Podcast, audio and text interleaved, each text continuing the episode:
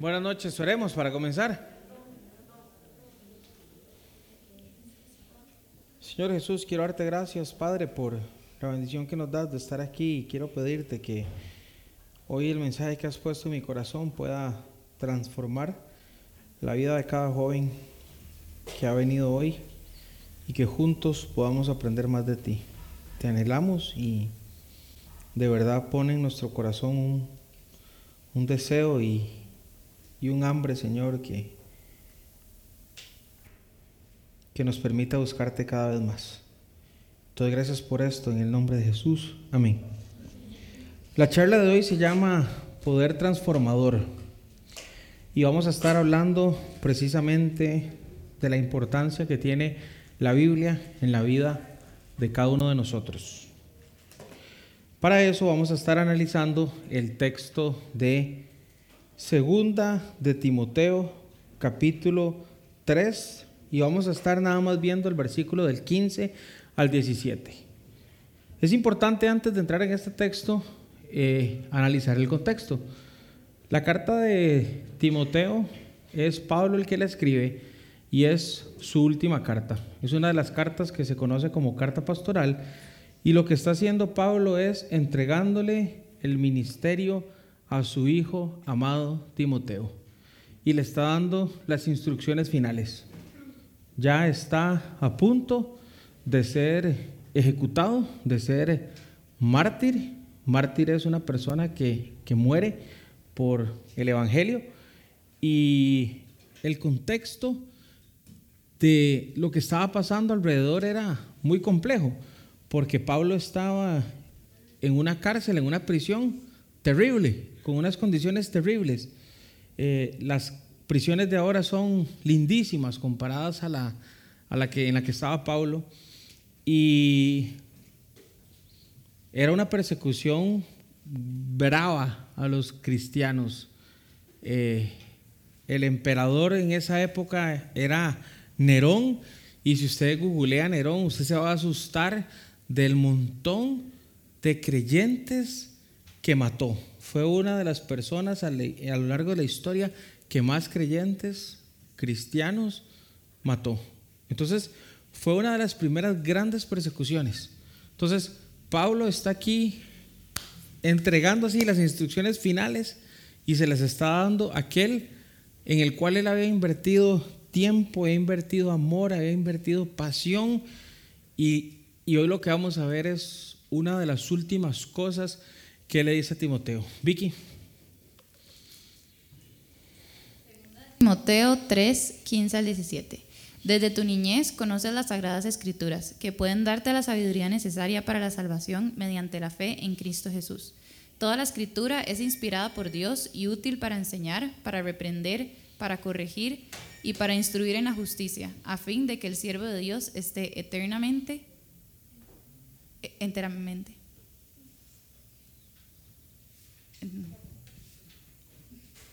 Perdón. Es que se cortó. Enteramente. Capacitado. Qué raro. Enteramente capacitado para toda buena obra.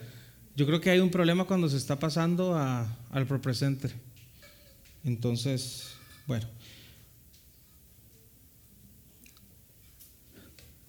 Desde tu niñez conoces las sagradas escrituras. Así comienza y ahora no funciona esto. Wow. Comienza así, comienza Pablo diciéndole a Timoteo, desde tu niñez conoces las sagradas escrituras. Y esta afirmación es muy importante porque lo que le está recordando a Timoteo era lo que él necesitaba en ese momento. Ya Pablo era estaba a punto de morir y lo que él necesitaba en ese momento era que Timoteo recordara lo más importante para él, que era el fundamento de todo lo que Pablo había aprendido y todo lo que Pablo había hecho, que era que esa pasión por el Evangelio, ese amor que él tenía por las escrituras, por, por la Biblia, por lo que hoy nosotros conocemos por la Biblia.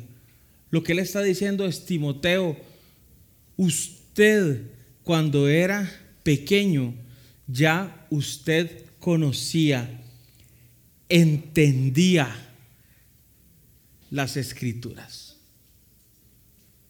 Y es interesante porque cuando nosotros vamos a el principio de este texto o de esta carta, vemos de dónde viene esa enseñanza de las escrituras de Timoteo. Vicky. Segunda de Timoteo 1.5. Me acuerdo de tu fe sincera, pues tú tienes la misma fe de la que primero estuvieron llenas tu abuela Loida y tu madre Eunice, y sé que esa fe sigue firme en ti. Todo el trabajo de Timoteo venía producto de lo que había hecho su mamá y su abuela. Y este es el modelo de que el Señor establece. La fe de nosotros debería ser producto de lo que hacen nuestros papás. No siempre es así. Pero el punto es que aquí sí fue así. Y Timoteo tenía esa bendición. Él venía de una familia que era fiel a las escrituras y que desde el principio, desde que Timoteo era pequeño, lo instruían, le enseñaron. Y lo que Pablo simplemente llegó a hacer era terminar de, de rematar y terminar de construir aquello que su mamá y que su abuela habían hecho por él. Entonces, lo que Paulo va a hacer a partir de los versículos que vamos a ver ahorita es simplemente refrescarle a Timoteo la importancia y el poder transformador que está escondido en esas escrituras Punto número uno, que él había aprendido desde su abuela y su mamá. A continuar ese proceso por Pablo y que lo habían hecho ser lo que él era ahora. Porque Timoteo no era una persona como cualquiera. Timoteo era una persona que reflejaba un amor por Dios increíble. Timoteo era una persona que reflejaba que su corazón apuntaba a Jesús. Timoteo era una persona que su vida estaba completamente separada de las cosas que ofrece el mundo, que es todo ese sistema que se opone a las cosas del Señor. Timoteo era una persona que vivía, y lo dice Pablo en una de sus cartas, una vida piadosa, una vida de, donde él buscaba al Señor, donde él se rendía ante el Señor, donde él tenía intimidad hacia Dios, donde él humildemente se disponía a aprender de todo lo que Pablo le quería enseñar. Él era un discípulo de Pablo, pero no cualquier discípulo, era el hijo amado de Pablo. Y Pablo no era cualquier siervo de Dios. Fue uno de los líderes más grandes de la iglesia de ese entonces. Entonces, Pablo le recuerda, Timoteo, esas escrituras que usted sabe desde antes, recuérdelas en este momento en el que yo estoy a punto de irme. Y vean lo que le dice. Segunda de Timoteo 3, del 15 al 17. Desde tu niñez conoces las sagradas escrituras, que pueden darte la sabiduría necesaria para la salvación mediante la fe en Cristo Jesús. Lo primero que Pablo le recuerda a Timoteo es lo siguiente. La Biblia tiene demasiados temas de la vida. Usted encuentra desde cómo manejar sus finanzas, cómo tratar a los demás, le habla de, hablar, de amar a los enemigos. Le habla de, cómo tiene que vivir usted la vida. De, de todo lo que usted se puede imaginar.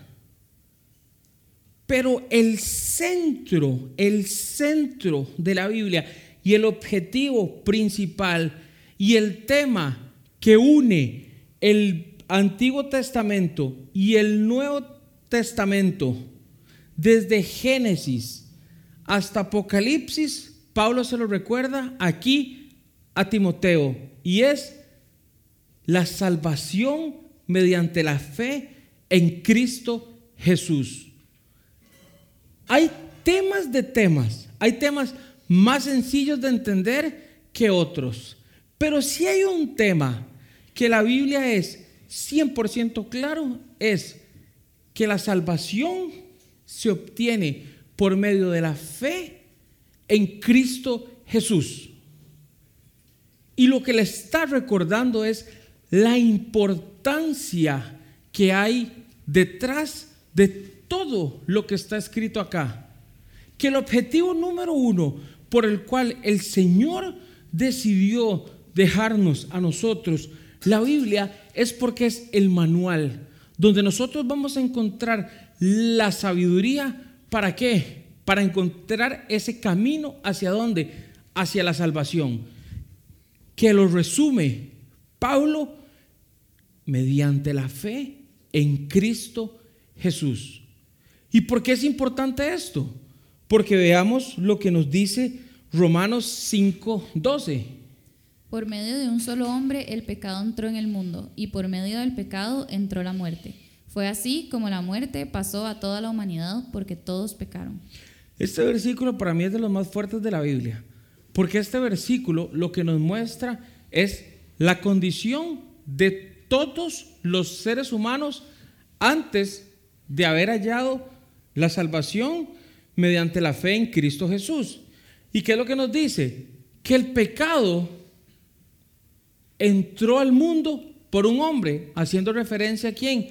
A Adán. Y después, ¿qué dice?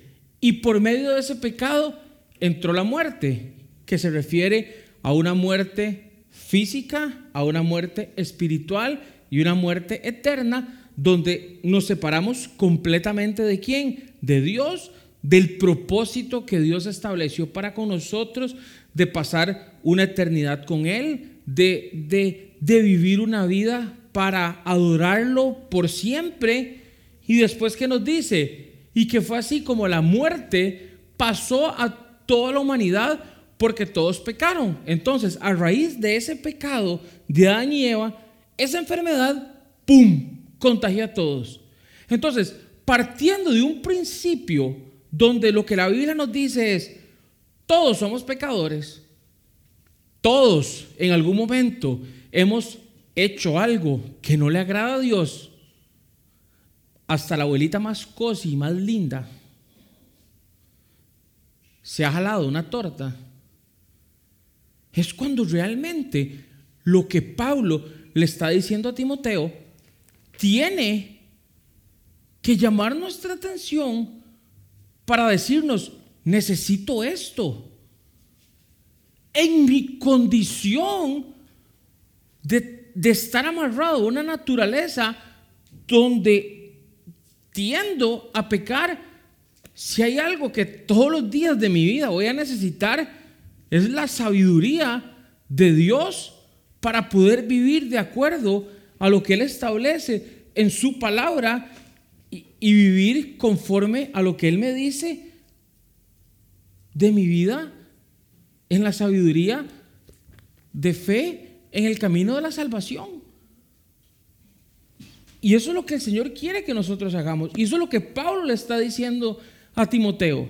Recuerde que, que este es el instrumento y usted no puede alejarse de esto.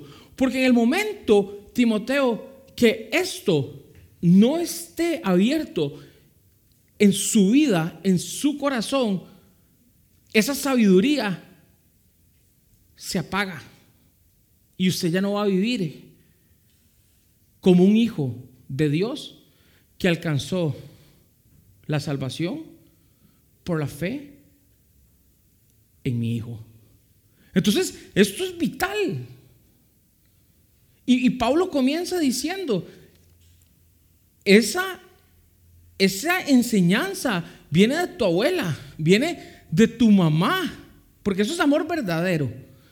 Ellos fueron Timoteo fue amado de verdad, porque fueron instruidos desde pequeño por un libro que transforma vidas.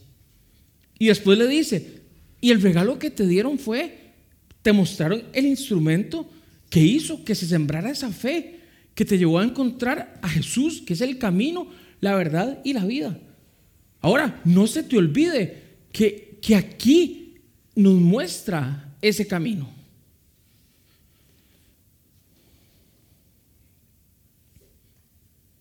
Y en el momento que nosotros dejamos de, de, leer Biblia, en el momento que nosotros dejamos de estudiar Biblia, esta sabiduría que, que Dios nos da para entender que somos salvos, para entender que el que está unido a Cristo, nueva criatura es, las cosas viejas pasaron, y ahí todas son hechas nuevas. Esa sabiduría que Dios nos da para entender que el que, que el que con Cristo he sido crucificado y ya no soy yo el que vive, sino es Cristo el que vive en mí, ya, ya no la voy a tener.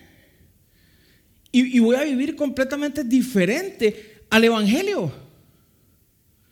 Porque esto lo que hace es, transformar mi vida y, lo que me va a ir permitiendo es ir caminando conforme a lo que el Señor me va diciendo. ¿Me explico? Entonces es súper importante. Yo hace unas semanas tomé la pésima decisión y disminuí el tiempo de lectura bastante, bastante, bastante. Y lo primero que dejé de sentir fue esto. Em, empezaron a entrar dudas existenciales. Eh, como dice Efesios 6, el, casco de la salvación como que ya no lo sentía. Todas las mentiras del enemigo, ¿verdad? Empezaron y, y, entra un temor tan profundo que hasta yo decía, no me puedo morir, porque no, me siento bien. Así, así de fuerte es esto. Y, la, salvación no es que es, por obras, es, un don de Dios, es, por gracia. Pero en el momento que nosotros nos desconectamos con Dios, nuestra mente comienza simplemente a jugar ahí un rol y una confusión terrible. Y por eso Pablo lo primero que dice es, hey, esto es lo más importante de la Biblia. Y por eso nosotros como hijos de Dios, esto, es la base de todo lo que nosotros creemos. Y constantemente tenemos que estar recordando el fundamento de nuestra fe, que es que somos salvos mediante la fe que Dios nos ha dado para poder creer en que Jesús es nuestro Salvador y nuestro Señor. Y después, ¿qué dice? Toda la escritura es inspirada por Dios. ¿Y qué quiere decir? Que es inspirada por Dios. ¿Qué quiere decir? Que hizo así, que la exhaló. Que Dios fue el que la exhaló. Dios la inspiró y ellos la inscribieron, la, escribieron.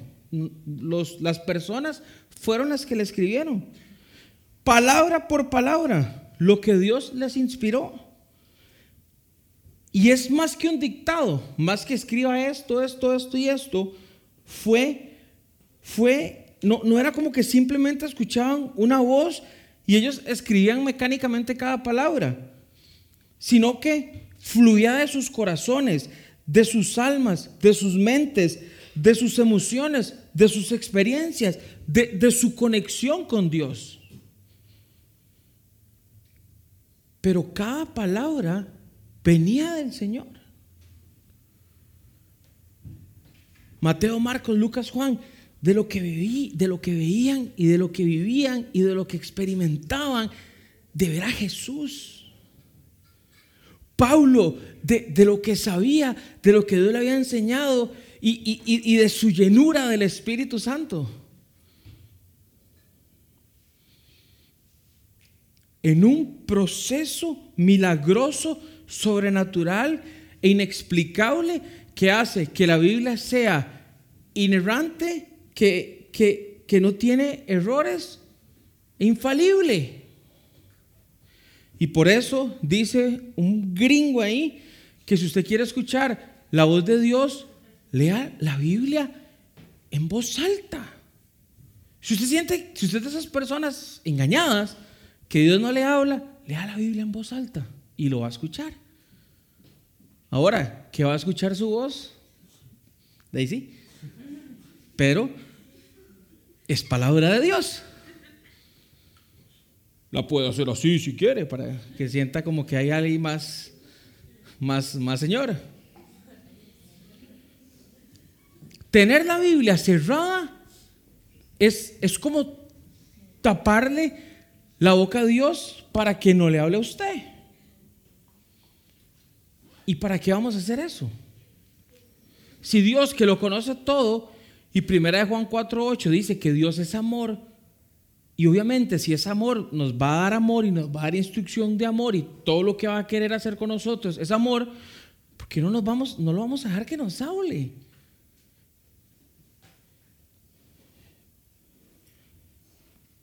Y leer la Biblia, por leer, la Biblia, es como nosotros taparnos los oídos y que Dios nada más esté leyendo y, que a mí me pele lo que Él está hablando. Tampoco tiene sentido. Yo tengo que leer la Biblia con un corazón dispuesto, con humildad. Dios, ¿qué me querés decir hoy? Humildad. Si Dios me ama, me quiere hablar. Bueno, ¿qué me quiere decir hoy? Su palabra, que desde todos los tiempos viene transformando vidas, que me transforme a mí y que me hable a mí. Eso es lo, lo segundo que le dice Pablo a Timoteo. ¿Qué es lo lo que le dice después. Y útil para enseñar. Ajá, enseñar. Aquí, enseñar, como esa fotico, para que usted no se lo olvide. Y cuando habla de enseñar, se refiere a un término que hemos escuchado muchas veces y es doctrina. ¿Y qué es doctrina? Doctrina es un conjunto de enseñanzas que forman un sistema de creencias. Eso es pero se refiere a un sistema de enseñanzas que forman un sistema de creencias que es aplicable a la vida para generar qué? Una transformación. Entonces, Dios lo que quiere es enseñarnos sus verdades para que nosotros las apliquemos a nuestra vida y que nuestra vida sea qué? Transformada. Y si nosotros vamos al versículo que veíamos ahora, de Romanos 5, donde decía que tenemos pecado, que estamos muertos sin Jesús, porque hay pecado y hay separación y hay muerte. ¿Por qué no voy a permitir que el Señor venga y me enseñe cómo es que yo tengo que vivir? Si estoy en un mundo que me enseña cosas completamente distintas a las que Dios me quiere enseñar. Porque estamos en un mundo que se opone completamente a las enseñanzas de Dios, a lo que Dios quiere enseñar a todo. Y las escrituras nos suministran el contenido necesario para vivir la vida que Dios estableció para nosotros desde el principio de los tiempos. Y usted se va a Génesis capítulo 1 y 2 y es una vida donde Adán y Eva tenían una relación perfecta, íntima con Él. Por eso Romanos 12.2 dice esto. No se molden al mundo actual, sino sean transformados mediante la renovación de su mente. Así podrán comprobar cuál es la voluntad de Dios, buena, agradable y perfecta transformados. Habla de metamorfosis, que es un cambio radical en qué? En el carácter moral. Y renovación implica hacer nuevo el corazón. Y el corazón en la Biblia, ¿qué es? El lugar donde está la voluntad, los deseos y el centro espiritual de cada persona. Entonces, la Biblia lo que quiere es que todo lo malo que hemos aprendido en este mundo lo hagamos nuevo, con la verdad que está aquí. Y usted llega y lee la Biblia detenidamente y es una dinámica completamente distinta a, la que nos, a que nos enseña el mundo. Usted aquí le dice, ame a su enemigo. Y usted ve en Facebook y a los enemigos los odian y los madrean en todos los comentarios. En ningún lado usted ve, perdone, ame, ofrende, ayude, nada. El mundo es egoísmo, es sea rico, es acumule riquezas, es ojo por ojo, es si puede, véngase. Todo, o sea, es una dinámica completamente diferente. ¿Y qué fue lo que dijo Jesús cuando estaba al frente de Pilato? Mi reino no es de este mundo. Entonces, nosotros tenemos que entender que hay un mundo que, por medio de Netflix, por medio de toda la de, Hollywood, por medio de todas las noticias, por medio de todas las redes sociales, nos está mal informando. Y creemos lo que vemos. Y aprendemos lo que no tenemos que aprender. Y entonces creemos que las relaciones de pareja son de una forma y no es así. Y creemos que la forma de administrar el dinero es de una forma y no es así. Y creemos que la forma de trabajar es así y no es así. Y todo está pésimo. Porque estamos rodeados de todo un sistema de pensamiento que va en contra de lo que Dios quiere que nosotros hagamos. Entonces, estamos siendo formados completamente en contra de lo que Dios quiere. Vean, yo estaba viendo los comentarios de las personas que pusieron de este chaval, el que, el que, ajá, de Choché. Y yo, y yo nada más decía, wow, tanto odio. Si este hombre estafó o no estafó, solo el Señor puede juzgar el corazón de él. O el que mató a los ciclistas por, el, por Walmart, que en lugar de mandarlo a la cárcel, le dieron este, casa por cárcel. Todo el mundo se debería de morir, lo deberían de matar, no sé qué, no sé cuánto. Uno de los últimos, los, la última familia que no quiso conciliar con él, porque creo que él mató a cuatro, solo una familia no quiso conciliar con él. Ayer o antier, en el juicio, los papás lo perdonaron y los comentarios es, padres vendidos que no dan, que no dan memoria de su hija. ¿Y, y, quién es uno? Y si realmente lo perdonaron de corazón, me explico, ¿quién es uno? ¿Qué voy a estar sabiendo yo si les dio o no les dio plata? Yo no puedo juzgar. Pero eso es lo que ofrece el mundo. Y, y, usted ve la cultura del tico y de las personas en los comentarios de Facebook, en los comentarios de Twitter, en todo. Sociedad depravada, que vive conforme a los instintos de la naturaleza, ni siquiera caída. No, no, caída, porque iba a decir animal, pero los animales yo creo que hoy en día se comportan mil veces mejores que los otros los seres humanos. Y por eso la Biblia habla de que necesitamos una transformación. Y por eso Pablo le está diciendo, hay una serie de enseñanzas que nosotros necesitamos aprender y se llama ¿qué? Doctrina, ¿qué es lo otro que nos dice, Vicky? Para reprender. Reprender.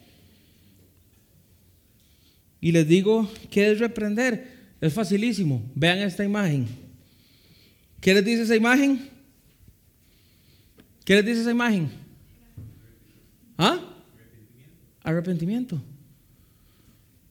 Dios nos reprende por su palabra porque lo que la Biblia hace es llevarnos a lo más profundo de qué? De nuestro corazón para entender que estamos mal. Y lo que Dios quiere es traer una convicción de nuestro estado para arrepentimiento. Eso es todo. No es reprender para mortificarnos, no es reprender para huevarnos la fiesta, no es reprender para caernos mal, es reprendernos porque Él quiere cambiarnos, Él quiere transformarnos, Él quiere que, que lo que hay en nuestro corazón, que está completamente alejado a Él, se alinee. Las escrituras nos exponen a la luz y así vemos nuestra suciedad, nuestra maldad, con el fin de llegar a qué? A confesar nuestros pecados y arrepentirnos. Primera de Juan 1.9. Si confesamos nuestros pecados, podemos confiar que Dios, que es fiel y justo, nos perdona nuestras culpas y nos limpia de todo mal. ¿Qué dice Hebreos 4.12, Vicky? Ciertamente la palabra de Dios es viva y poderosa, y más cortante que cualquier espada de dos filos. Penetra hasta lo más profundo del alma y del espíritu, hasta la médula de los huesos, y juzga los pensamientos y las intenciones del corazón. Ninguna cosa creada escapa a la vista de Dios.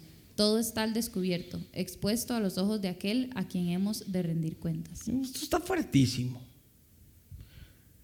y juzga los pensamientos y las intenciones del corazón. Eso es lo que Dios quiere. ¿Para qué? Para que cuando nosotros hagamos una radiografía y veamos que estamos mal, simple y sencillamente, con humildad podamos decir, wow, Señor, estoy mal, perdón, transfórmame, cámbiame, renuévame, hazme nuevo, crea en mí, oh Dios, un corazón limpio eso es lo que Dios quiere. Es que Dios es amor. Y, tenemos que, quitarnos esa idea de, Dios el necio, Dios el aguafiestas, Dios el, el, único que nada más lo quiere es jodernos la vida. Eso, eso, eso tenemos que jodernos la vida nosotros solos. Dios no quiere hacer eso. Dios sabe que sin Él estamos perdidos. Y, Él quiere reprendernos en amor para que haya una convicción. Y por eso nos da el Espíritu Santo. ¿Qué es lo que viene a hacer el Espíritu Santo? Convicción de justicia, juicio y pecado. ¿Para qué? Para que, como dice las bienaventuranzas, dichosos los que lloran. Los que lloran que el pecado, los que reconocen que están mal, los que doblan rodillas ante el Señor, los que se arrepienten de su pecado, porque ellos verán a Dios, porque ellos es el reino de los cielos. Y Romanos 3 del 10 al 12 dice que todos después de la caída del hombre nos hemos desviado del camino bueno y nos hemos pervertido. Entonces, si la Biblia lo que va a hacer es sacar todo lo que hay en mi corazón, eso es lo que nosotros necesitamos. Eso es como que usted se sienta mal y entonces usted empieza y dice, es que, es que tengo como una pelota aquí y es que tengo otra aquí. Y entonces como que usted empieza como, como a adelgazar y a perder peso y, empieza a perder fuerza. Y entonces todo el mundo llega y le dice como, hey, yo creo que usted debería hacerse un TAC porque yo creo que usted tiene, no sé, tal vez es un tumor, yo creo que usted puede tener cáncer y usted no, no, no, es que no voy a ir porque no, no, no quiero. ¿Cómo no quiero? Vaya, hágase, es mejor que salga todo y ver de qué forma se puede tratar esa enfermedad a que usted no haga nada. Eso, es lo que Dios quiere hacer. Dios, quiere que, vayamos cual TAC y, que veamos todo lo, que hay en nosotros, radiografía, ¿para qué? Para poder acudir a Él. Porque Él no solo nos da eso para vernos adentro, sino también para curarnos de todo lo que hay ahí. Y después de eso, ¿qué nos dice? ¿Que es útil para qué? Para corregir. Corregir. y corregir en la Biblia es esto. Es devolver algo a su condición íntegra y recta. Y el término hace referencia a enderezar un objeto que está caído o ayudar a alguien que se tropezó a ponerse de pie. ¿Me explico? Más lindísimo. O sea, es un versículo demasiado pequeño, pero tiene demasiado. Primero lo que dice es, ¡pum!, nos trae salvación. Y después nos explica todo el proceso. Lo primero que nos dice es, a través de ese versículo podemos entender que es palabra de Dios. Después nos enseña todas las verdades de Dios. Después nos trae reprensión. ¿Para qué? Para que podamos conocer nuestro pecado. Y que ese pecado después nos lleve a qué? A una transformación, a una convicción, a una confesión. ¿Para qué? Para que el Señor nos pueda levantar. Porque el Señor no nos quiere dejar ahí tirados. Él, quiere hacernos nuevo. Él, él, él, nos dejó este libro, no, no solo para, más, está pésimo y, sorry, chao. No quiere eso. Él no quiere eso. Él tiene demasiado amor para nosotros. Este es el alimento que nos nutre, que nos transforma, para que tengamos una vida conforme a lo que Él quiere. No solo es salvación, es, es vivir conforme a lo que Él quiere. Es, es reflejar también esa vida de salvación que es libertad, que es gozo, que es transformación, que es que Dios hace las cosas nuevas, que a pesar de que las circunstancias tal vez no son como nos gustaría, en lo más profundo de mi corazón puede haber gozo. Esperanza y la capacidad de qué? De alumbrar a otros en medio de la oscuridad. Y cierra. Ah, bueno, ¿y qué dice el Salmo 119, 9 al 11? ¿Cómo puede el joven llevar una vida íntegra, viviendo conforme a tu palabra? Yo te busco con todo el corazón, no dejes que me desvíe de tus mandamientos. En mi corazón atesoro tus dichos para no pecar contra ti. Aquí está. Eso es lo que Dios quiere. La palabra de Dios nos lleva a esto a, vivir con Él. Por eso hay que guardarla en el corazón. Por eso no es nada más de que la leo, tiene que ser una verdad. Es que, me explico, es, Dios levantándonos y ahora caminemos con ella en, obediencia. Entonces, cuando nosotros vemos lo que Dios pone aquí, es súper fuerte, es una palabra que viene directo de Él, donde hay un conjunto de enseñanzas que lo que nos quieren llevar es una convicción de que tenemos una conducta errónea, de que tenemos creencias que están completamente equivocadas, donde Él quiere levantarnos para que haya un arrepentimiento, para que la forma en la que nosotros vivimos cambie. Y a partir de eso, ¿qué hace Él? Y para instruir en la justicia. E instruir en justicia es nada más y nada menos que la formación que se le da a un niño e implica instrucción, disciplina y corrección.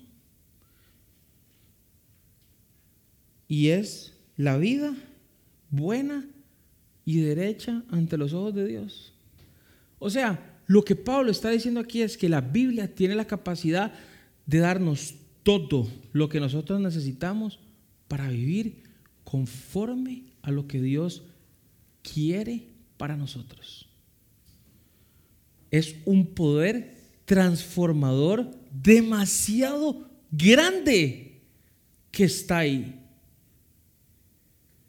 Es un poder que nos da salvación, que nos pasa de la muerte a la vida, que estando caídos el Señor nos levanta, que estando lleno de pecados el Señor nos da su perdón que cuando nos desviamos, el Señor nos corrige.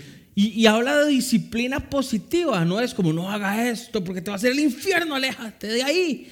Es venga, venga. Y por eso dice con tus cuerdas de amor que cayeron sobre mí.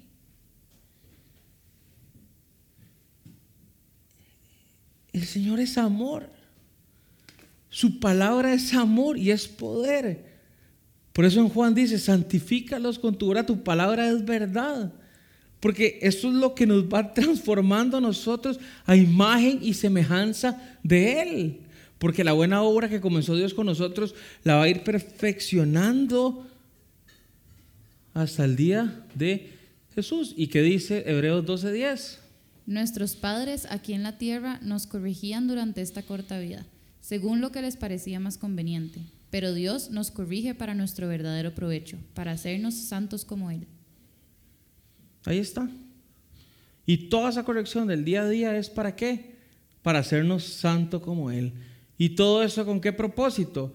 Para que el siervo de Dios esté enteramente capacitado para toda buena obra. ¿Y qué es esa buena obra? Ir, compartir el Evangelio, ir y bendecir a otros, ir y cumplir ese propósito para el cual el Señor nos llamó, que es lo que dice Hechos 2.10. Efesios 2.10.